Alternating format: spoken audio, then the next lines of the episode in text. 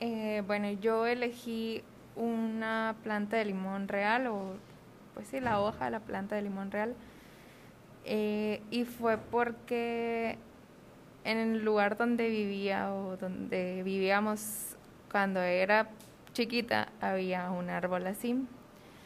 Y bueno, las personas que me recuerda esto o las memorias que me trae pues es de cuando estaba pequeña de este lugar era un terreno que tenía muchos em, bueno varias plantas y árboles así frutales pero este limón es el más grande incluso pues ya no vivimos ahí, pero, pero sí hemos llegado a ir eh, y ese árbol sigue estando ahí eh, y muchos otros ya se secaron, ¿no? Pero ese sigue eh, viviendo.